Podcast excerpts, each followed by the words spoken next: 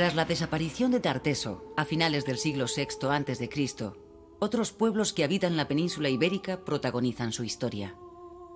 Muchos son prácticamente desconocidos por los españoles actuales, salvo en algunas localidades de su remoto origen.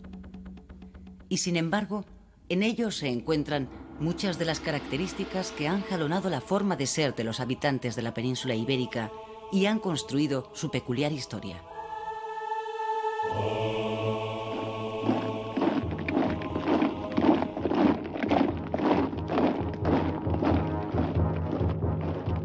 Los nativos ibéricos, enraizados en sus costumbres, se oponen durante cientos de años a las potencias invasoras, Cartago y Roma, que transformarán sus vidas.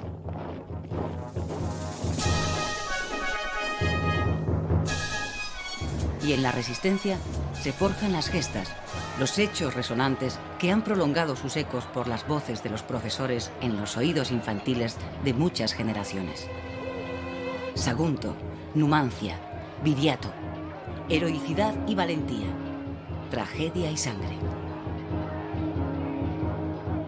Pero más allá de los hitos, la historia intenta hallar el sendero adecuado en el laberinto del mundo prehispánico, pleno de enigmas, de diferentes caminos, de pueblos que se entrecruzan en Iberia. Turdetanos, bastetanos, oretanos, carpetanos. El nombre que los comerciantes griegos dieron al conjunto del territorio peninsular por la forma como llamaban a uno de sus ríos, Iber, el Ebro. Historiadores, geógrafos y literatos clásicos rememoran las características de estos pueblos prehispánicos antes de su conquista.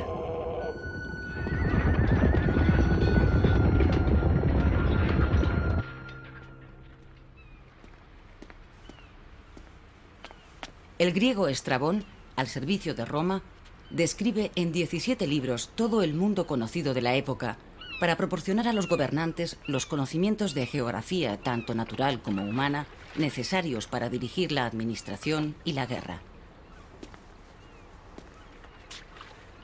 Al hablar de los pueblos ibéricos, tamiza su mirada en función de su receptividad a la civilización grecolatina que la potencia invasora quiere imponer. Los habitantes del norte están poseídos por una dureza y rabia bestial y son aficionados a lavarse los dientes con orines.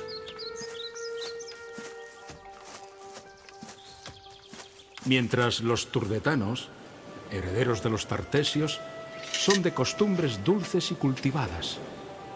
Tienen fama de ser los más cultos entre los iberos.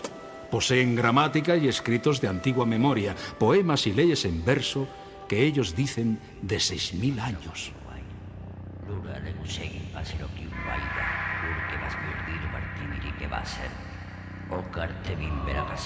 La lengua ibera, aunque con distintos dialectos, unifica a diferentes pueblos que habitan entre los siglos VI y II a.C., desde la Alta Andalucía hasta el sur de Francia.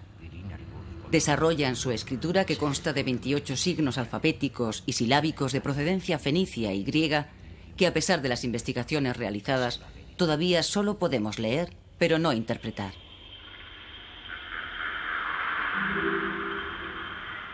Los signos son frecuentes en documentos contables hechos en tablas de plomo o en la cerámica.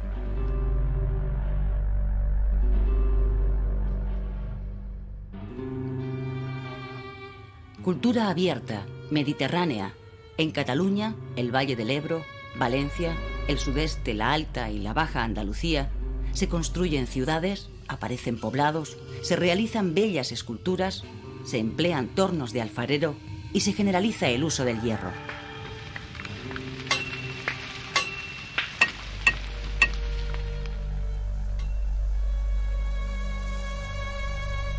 Las aldeas los poblados agrícolas o los centros mineros, situados en altozanos desde los que se vigilan los cultivos y se protege el ganado, se supeditan a poblaciones más importantes, construidas sobre las principales vías de comunicación que recogen los excedentes y los comercializan en sus mercados. Un incipiente proceso de urbanización crea centros urbanos que se convierten en capitales de un amplio territorio. Las murallas les sirven de protección, pero además unen y armonizan los esfuerzos de toda la comunidad.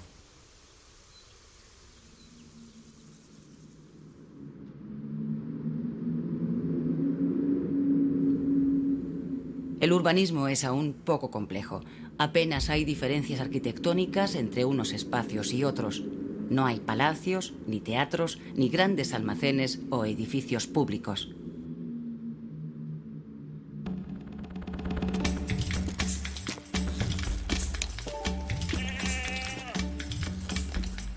En las casas conviven la familia y los animales domésticos que proporcionan una importante fuente de calor.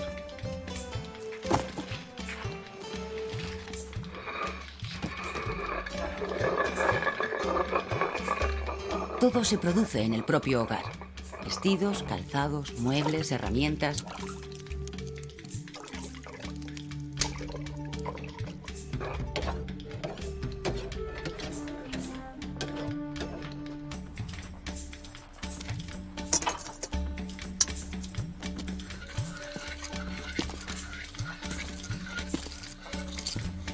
La sociedad está estratificada. En la cúspide los propietarios que se afanan en acumular más y más tierras. Bajo ellos, otros hacendados más modestos, los comerciantes y los artesanos. Y al fin, los desheredados, peones que trabajan a las órdenes de capataces en los campos o en las minas, y algunos esclavos, producto de botines de guerra.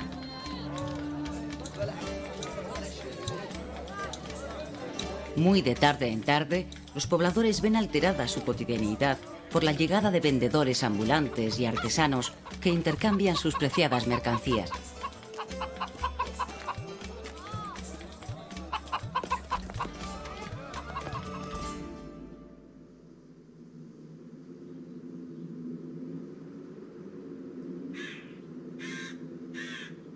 La agricultura y la ganadería son la base económica de la sociedad ibera.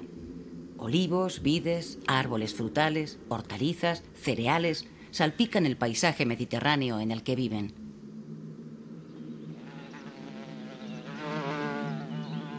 La miel, además de servir como excelente conservante, constituye un manjar para el paladar de los iberos y un preciado bien de comercio e intercambio.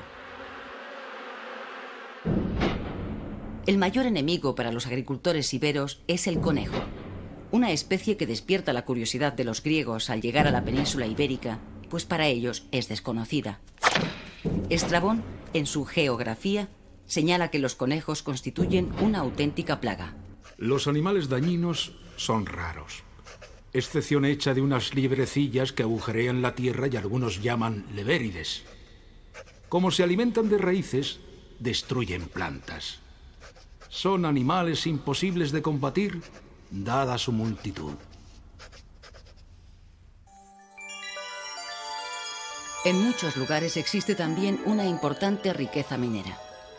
Los textos de Estrabón recogen antiguos testimonios que cuentan que en la Bética, correspondiente a la actual Andalucía, habría más oro, plata y hierro que en el resto del mundo.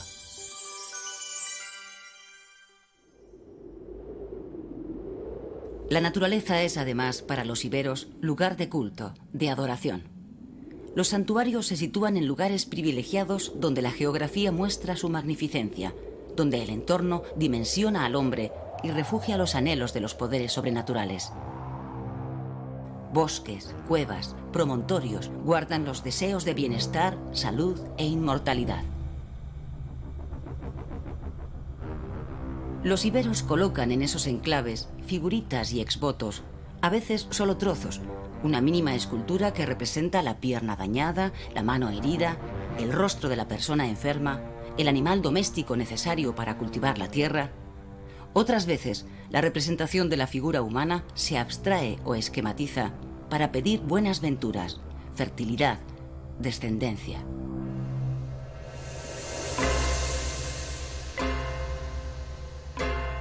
La muerte se solemniza con grandes monumentos conmemorativos. Para la investigación histórica tiene gran importancia el hallazgo de las sepulturas del mundo antiguo, pues a falta de comprender su escritura, muchos de los conocimientos que se poseen provienen de los ajuares de las tumbas que testimonian sus costumbres en la vida y permiten reconstruir parcelas de su historia.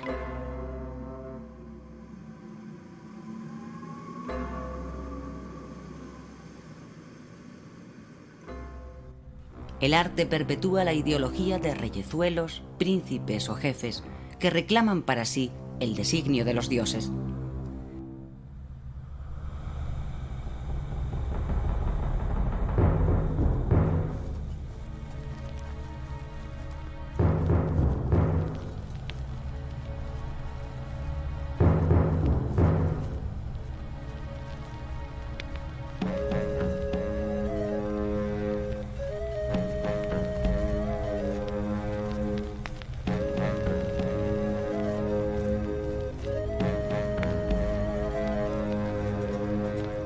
Aristócrata muerto es vestido con sus mejores galas para su paso al temido mundo de ultratumba. Es enterrado en compañía de sus armas. Se clavan tantas lanzas como enemigos hubiera matado en el campo de batalla. Representaciones esculpidas de animales mitológicos y reales, esfinges y leones, caballos y lobos, grifos y toros, ensalzan el valor del héroe.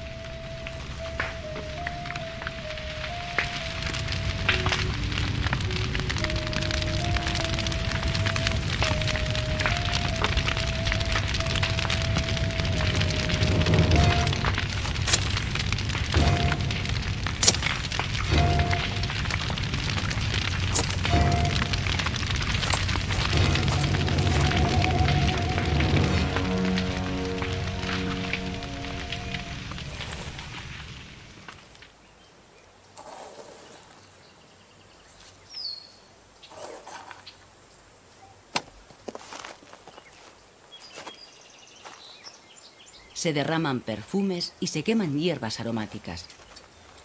La ofrenda de vino y un banquete hacen honor al difunto.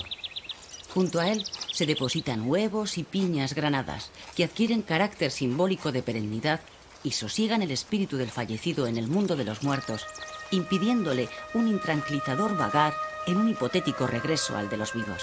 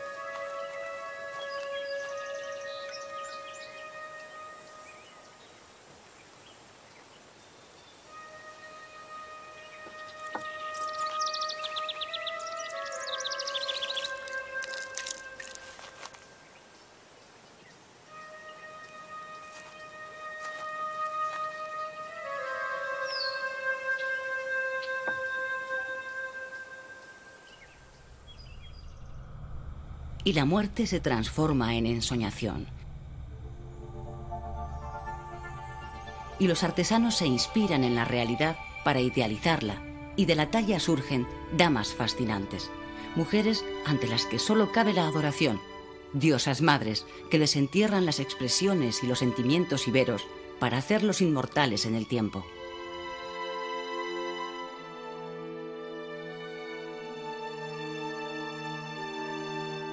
Iberia se reconoce en sus damas.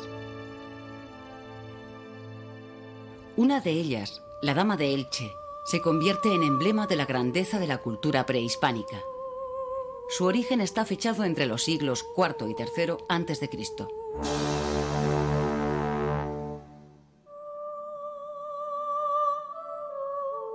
Descubierta en 1897 por Manuel Campello, Pocos días después, la escultura es vendida al hispanista francés Pierre Paris.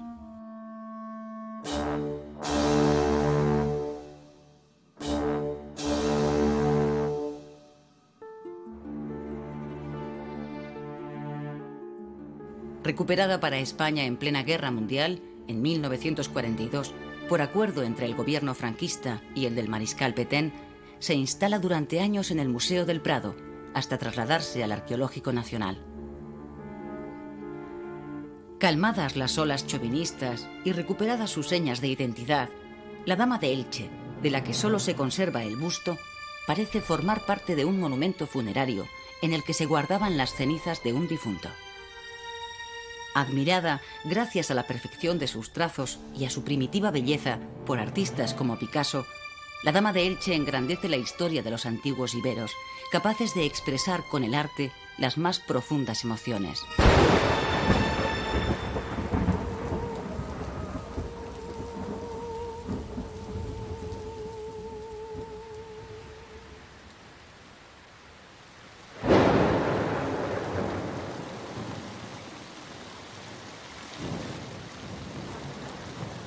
Lo largo de los siglos van llegando al norte peninsular pequeños grupos familiares indoeuropeos en busca de nuevos campos en los que practicar la agricultura o mejores pastos para la ganadería.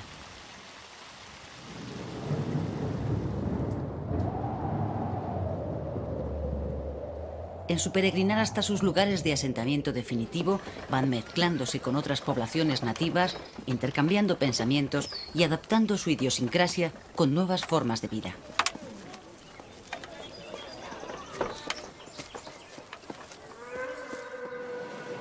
Establecidos en el norte de la península entre los siglos X y VI a.C., en Cantabria, Asturias y Galicia, estas poblaciones precélticas desarrollan una cultura que se prolonga durante cientos de años y permanece hasta el siglo I, en el que ya adopta algunos rasgos inducidos por Roma.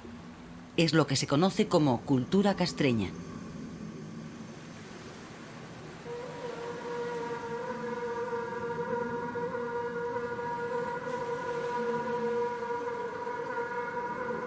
Los galaicos que habitan en el noroeste peninsular, Astures y cántabros en el norte, hermanan tradiciones. Los castros suelen contar con un centenar o dos de habitantes. La tierra es propiedad de la comunidad, pero los rendimientos agrícolas son escasos y los intercambios entre poblaciones no son muy frecuentes. La solidaridad entre los miembros del propio grupo garantiza la supervivencia. Solo las armas, algunos enseres domésticos, aperos de labranza, adornos y joyas pueden pertenecer al ámbito individual o privado.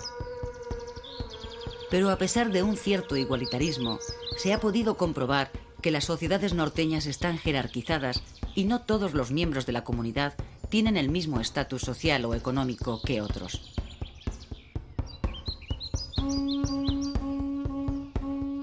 Estos pueblos norteños se resistirán ferozmente a la conquista de Roma. Tal vez sea por esta causa por la que Estrabón, en su obra, los refleja con cierto encono.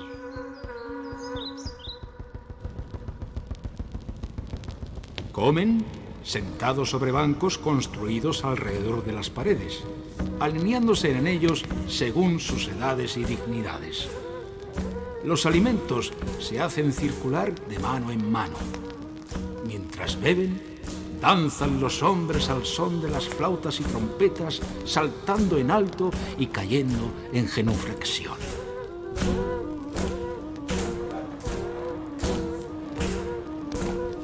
Su rudeza y su salvajismo no se deben solo a sus costumbres guerreras, sino también a su alejamiento pues los caminos terrestres y marítimos que conducen a estas tierras son largos y esta dificultad de comunicaciones les ha hecho perder toda sociabilidad y toda humanidad.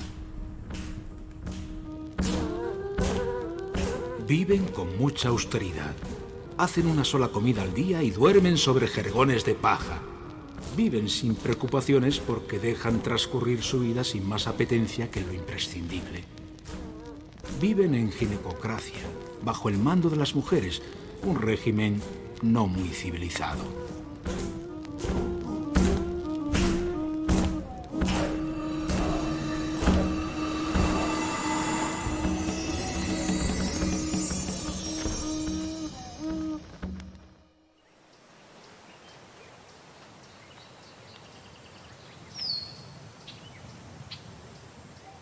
La ginecocracia consiste en que, a diferencia de otras sociedades patriarcales, La mujer no solo desempeña, como en las demás civilizaciones, un importante papel, sino que además éste le es reconocido socialmente.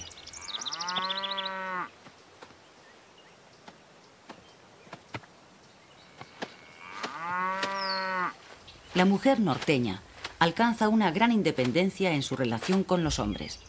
Son las herederas de los bienes. Cuando se casan reciben una dote como valoración de la alta estima en que se las tiene. Su libertad no las excluye de tener que realizar diariamente gran cantidad de trabajos. Cultivan la tierra, efectúan la recolección, atienden las tareas del hogar, cuidan de los hijos, se ocupan de los animales domésticos y de vez en cuando remueven y escarban en las aguas de los ríos para intentar conseguir oro.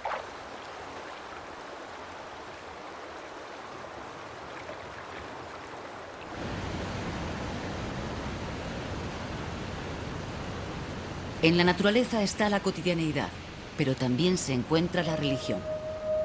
La naturaleza une lo sagrado y lo profano, lo venerable e intangible con lo real. Algunos historiadores grecolatinos consideran que los galaicos son ateos. No entienden que pueda existir religión sin representación física de sus dioses. Los galaicos no tienen necesidad de ello porque los dioses están inmersos en los bosques, en los misterios de las plantas, en el secreto de las sendas.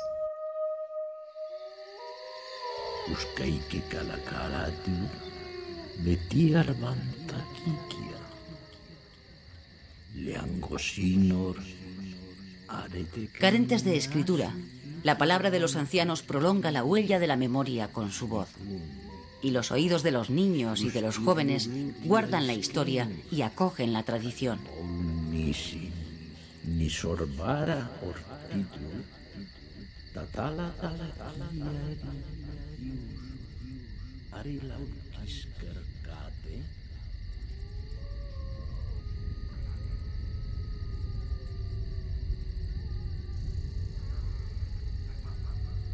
Un consejo de ancianos ocupa la cúspide social. En Cantabria, los hombres al envejecer cuando ven que su fuerza física ha disminuido y que no pueden guerrear, prefieren suicidarse a convertirse en una pesada losa para la familia.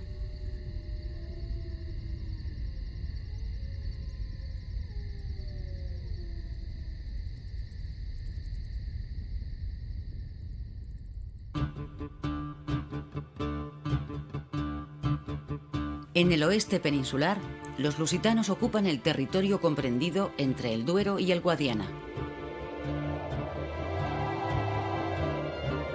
Hablan una vieja lengua derivada del indoeuropeo anterior al celta.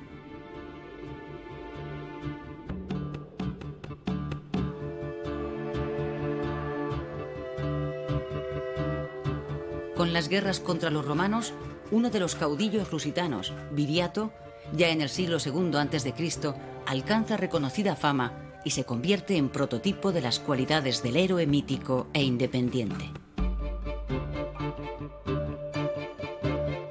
Los lusitanos dependen de una difícil economía agropecuaria.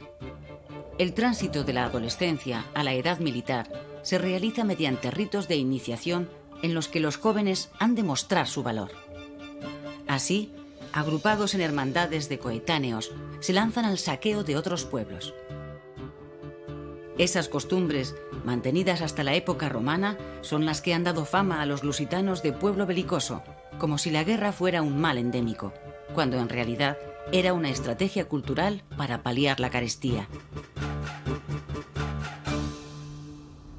En el siglo V a.C., la llamada cultura del Atén marca una fase muy característica del mundo celta. Esta corriente llega a la península ibérica. El proceso de celtización es complejo y largo y se va produciendo paulatinamente a lo largo de muchos años. Por la dinámica de su propia evolución, separados de sus orígenes, los celtas hispanos se fragmentan y generan experiencias dispares. Unos mantienen rasgos más genuinos desde el punto de vista lingüístico y de su cultura material. Otros, en cambio, en simbiosis con las poblaciones nativas, dan lugar a una cultura propia, la celtíbera. Los celtíberos se asientan entre el Ebro Medio, el sistema ibérico y el Alto Duero. Son un conjunto de pueblos, pelendones, titos, velos, lusones, arébacos, que hablan su propia lengua, la celtíbera de origen indoeuropeo, y que escriben adoptando y utilizando el sistema de escritura de los iberos. A lo largo de los siglos III y II a.C., en Celtiberia se desarrollan los núcleos urbanos hasta transformarse en auténticas ciudades que se amurallan. Se utiliza la escritura y por influjo de las grandes potencias se acuña moneda. La acumulación de la riqueza en manos de unos pocos y las grandes desigualdades producidas hacen que los más pobres se alisten como soldados profesionales para asegurar su sustento. Los jerarcas turdetanos del sur peninsular, entre otros, los reclutan para hacer frente tanto a los bandoleros como a las revueltas surgidas en protesta por las desigualdades sociales en el territorio.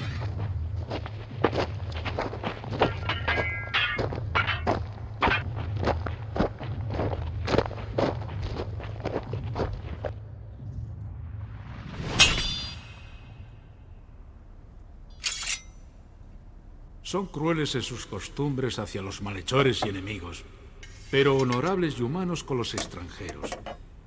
Aquellos que llegan ante ellos los invitan a detenerse en sus casas y se disputan entre sí por la hospitalidad. Y aprueban a todo aquel que atiende a los extranjeros, considerándolo amado por los dioses. Feroces, arrojados, valientes y leales con sus patronos, los soldados celtíberos dejan los cuerpos de sus muertos en la batalla a plena intemperie para que los buitres, tras devorarlos, transporten su valeroso espíritu al cielo, donde les espera la otra mitad de la vida, mientras que los seres comunes, alejados de gestas tan sangrientas, cuando mueren, son incinerados.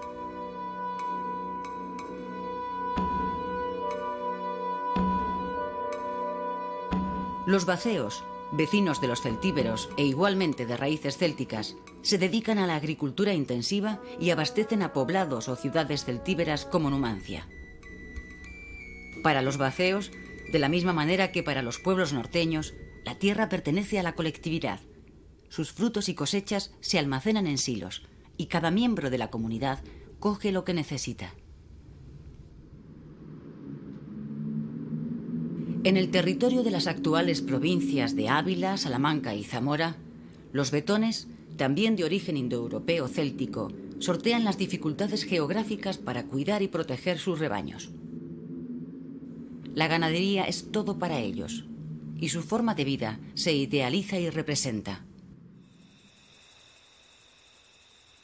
Betonia es la tierra de los berracos, y en ellos los animales dóciles trascienden su destino y se transforman en el símbolo de una cultura.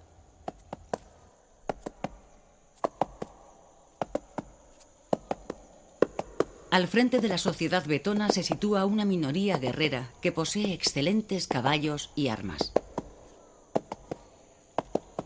El caballo es un animal fundamental para los betones en el paisaje en el que transcurren sus vidas. Su posesión, uno de los más preciados bienes, Enterrados en el ajuar funerario de las clases privilegiadas, destacan los bocados y espuelas de sus caballerías.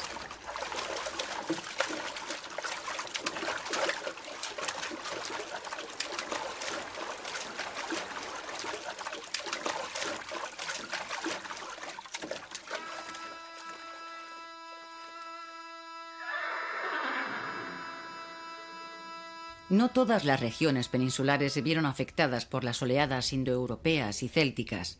Zonas agrestes y valles de difícil acceso dieron cobijo a pobladores que mantuvieron sus rasgos tradicionales al margen de los cambios producidos por quienes iban penetrando progresivamente en la península.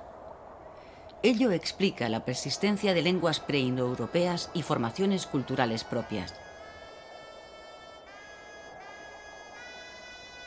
Se trata de pueblos de economía preferentemente pastoril, poseedores de lenguas antiquísimas, de las que al menos una ha pervivido hasta nuestros días, el euskera.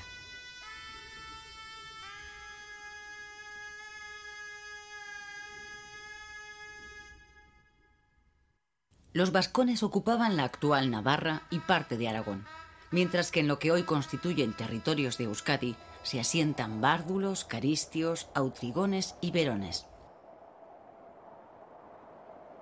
Las zonas limítrofes de su territorio reciben influencias celtíberas. Escasamente romanizados, aunque prestarán su apoyo a Roma en su avance hacia el norte, reciben posteriormente de la metrópoli conquistadora en agradecimiento la consolidación de su territorio y una cierta independencia.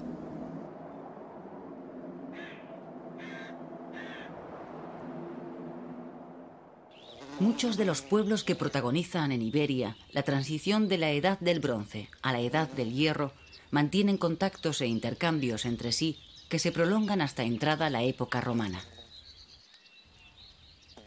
La tábula Contrebiensis, que se expone en el Museo de Zaragoza, fechada el 17 de mayo del año 87 a.C., se hace para dirimir un pleito por unas conducciones de agua entre la ciudad ibérica de Salduye, Zaragoza, y la Vascona de Albona, Alagón. El problema se resuelve en la ciudad celtibérica de Contrevia Belaisca, Botorrita, en Zaragoza.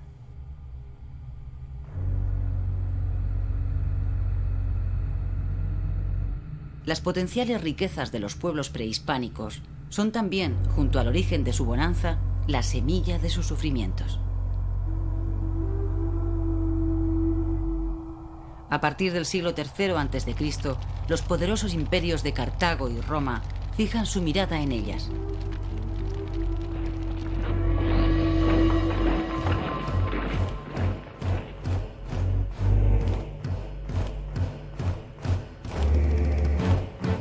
El odio que se profesan cartagineses y romanos ensangrentará Iberia.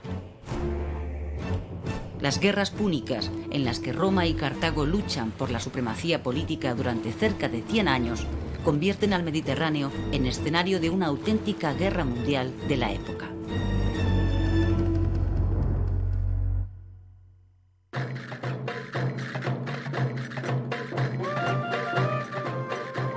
Cartago es una ciudad-estado que ante el ocaso de los fenicios ha aprovechado su herencia para convertirse en una nación con intereses comerciales en diferentes lugares del Mediterráneo.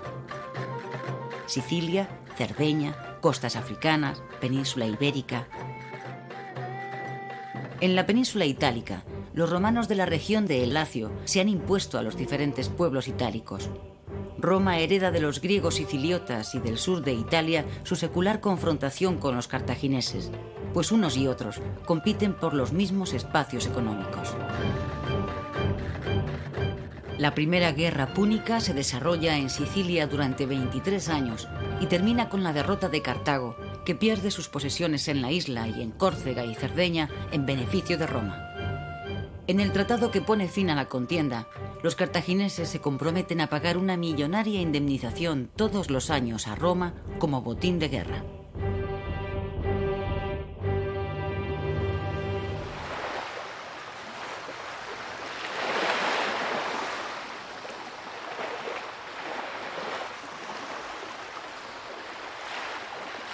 Cuatro años después de finalizar la primera guerra púnica, en el año 237 a.C., los cartagineses desembarcan en Cádiz. A su frente, uno de sus más prestigiosos generales, Amílcar, de la familia Barca.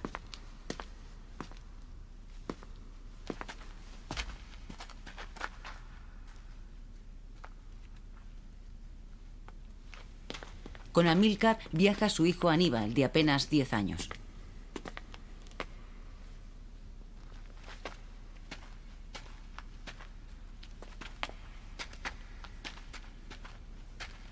Según cuentan las fuentes históricas clásicas, su padre le ha conminado a hacer un juramento de odio eterno a los romanos.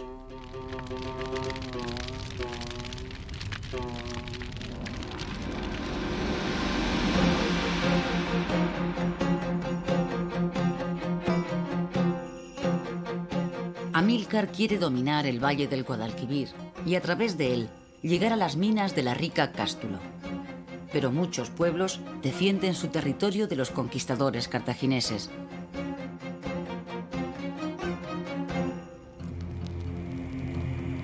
Dos jefes iberos, Istolacio e Indortes, se enfrentan con sus guerreros al poderoso ejército púnico.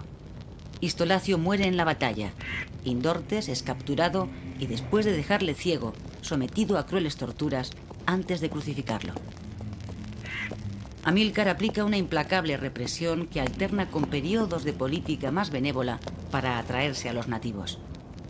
Incorpora en sus filas a miles de los prisioneros hechos para que fortalezcan su ejército. Tras derrotar a los diferentes pueblos indígenas, se dirige hacia las costas levantinas, donde funda Acraleuque, en la actual Alicante, como centro de operaciones. Amílcar emprende una campaña guerrera contra los pueblos del interior para consolidar los dominios levantinos y en una de las batallas contra los oretanos, en Élique, cae mortalmente herido.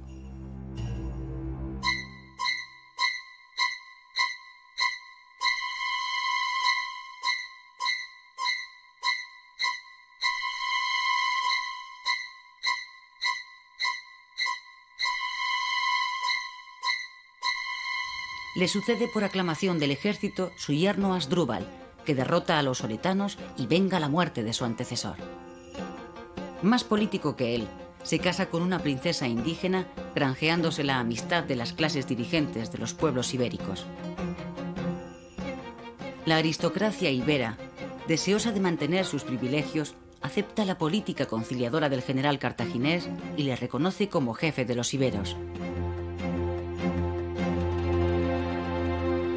En uno de los puertos naturales más impresionantes de todo el Mediterráneo, Asdrúbal funda la ciudad de Kart Hadast, Cartago Nueva, con el anhelo de que su reflejo proyecte el poder de Cartago en Iberia.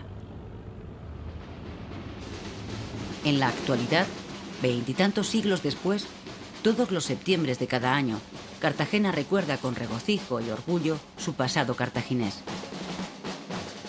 Las fiestas se disfrazan de antigüedad y la población rememora más allá del tiempo épicas remotas. La ciudad de Cartagena llega a tener, en época tan antigua como el siglo III a.C., 40.000 habitantes, de los que más de 2.000 son artesanos, marinos o trabajadores especializados. Desde Cartagena, los cartagineses controlan las minas de plata de la región, las explotaciones de sal, las industrias de salazón y los cultivos de esparto, y tienen un excelente puerto para albergar su flota y astilleros para aumentarla.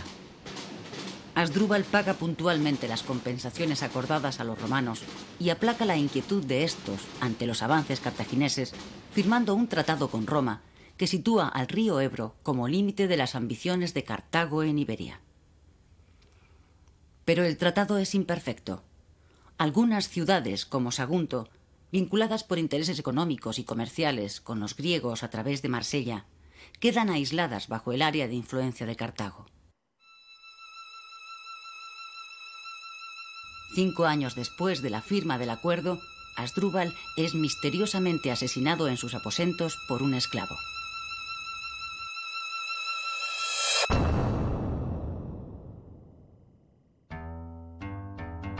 Aníbal es proclamado general de los ejércitos cartagineses. Sus marchas guerreras le proveen de botines, nuevos tributos de las poblaciones sometidas, soldados y esclavos para el duro trabajo en las minas.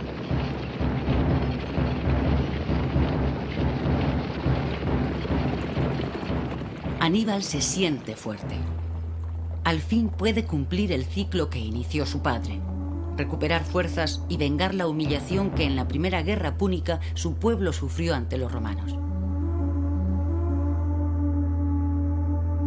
Las dos potencias esperan el enfrentamiento.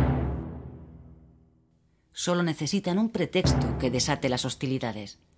Ese es Sagunto. Unos leves incidentes de los saguntinos con poblaciones vecinas bajo dominio cartaginés deciden a Aníbal a conquistar la ciudad que por el tratado firmado con los romanos queda bajo su ámbito. Roma prefiere que Aníbal consuma su propósito y así hallar la excusa moral que justifique enfrentarse a Cartago. La ibérica Sagunto es sacrificada. Tras sucumbir, después de ocho meses de resistencia, Roma declara la guerra a Cartago. Abiertas nuevamente las hostilidades con Roma, Aníbal inicia la gesta que determinará el halo épico con el que le envuelve la historia.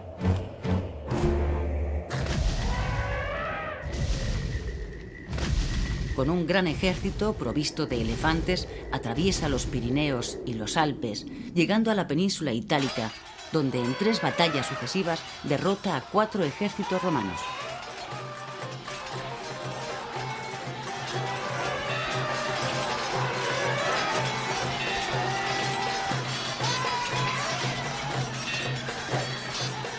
Roma, amenazada, valora la importancia que para la estrategia cartaginesa tiene la península ibérica y contraataca.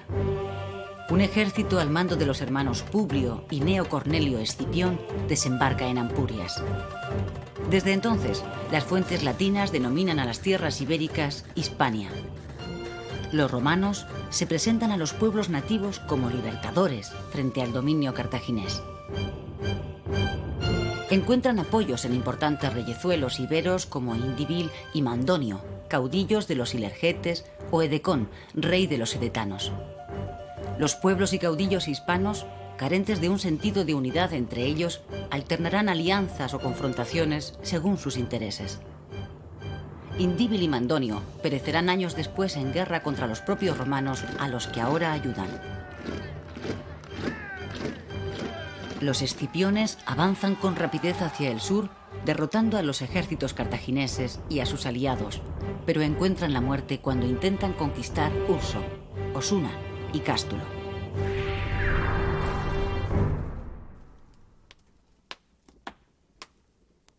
Dos años después, desembarca en Hispania el hijo de Publio, Publio Escipión, el africano. Conquista Cartagena, con lo que Aníbal pierde el importante puerto desde el que llegaba el apoyo de su campaña en Italia. Luego caen los últimos reductos cartagineses en el valle del Guadalquivir.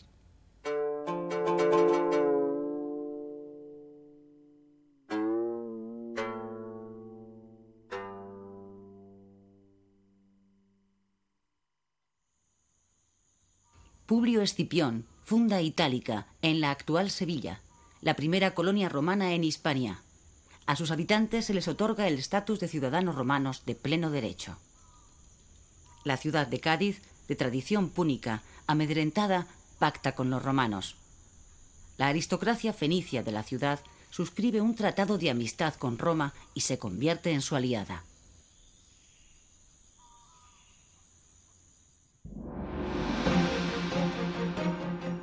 Perdida la península ibérica, la suerte de Aníbal está echada. Escipión desembarca en África.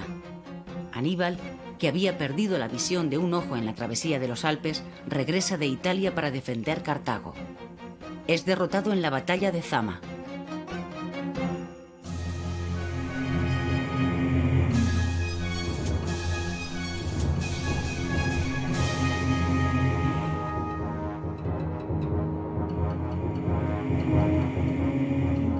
regresa a una Cartago humillada y nuevamente endeudada por las indemnizaciones que tiene que pagar a Roma.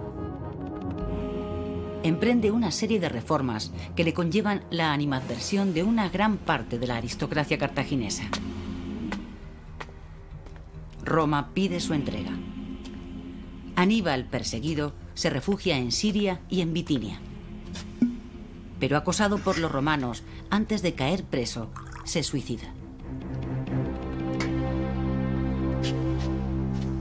El declive de los ojos de Aníbal en los lejanos confines del Oriente Medio, 55 años después de su llegada a las tierras hispánicas, sofoca su desasosegado espíritu, incendiado por su odio a Roma, y le evita la angustia de contemplar la eclosión de un nuevo orden en el mundo.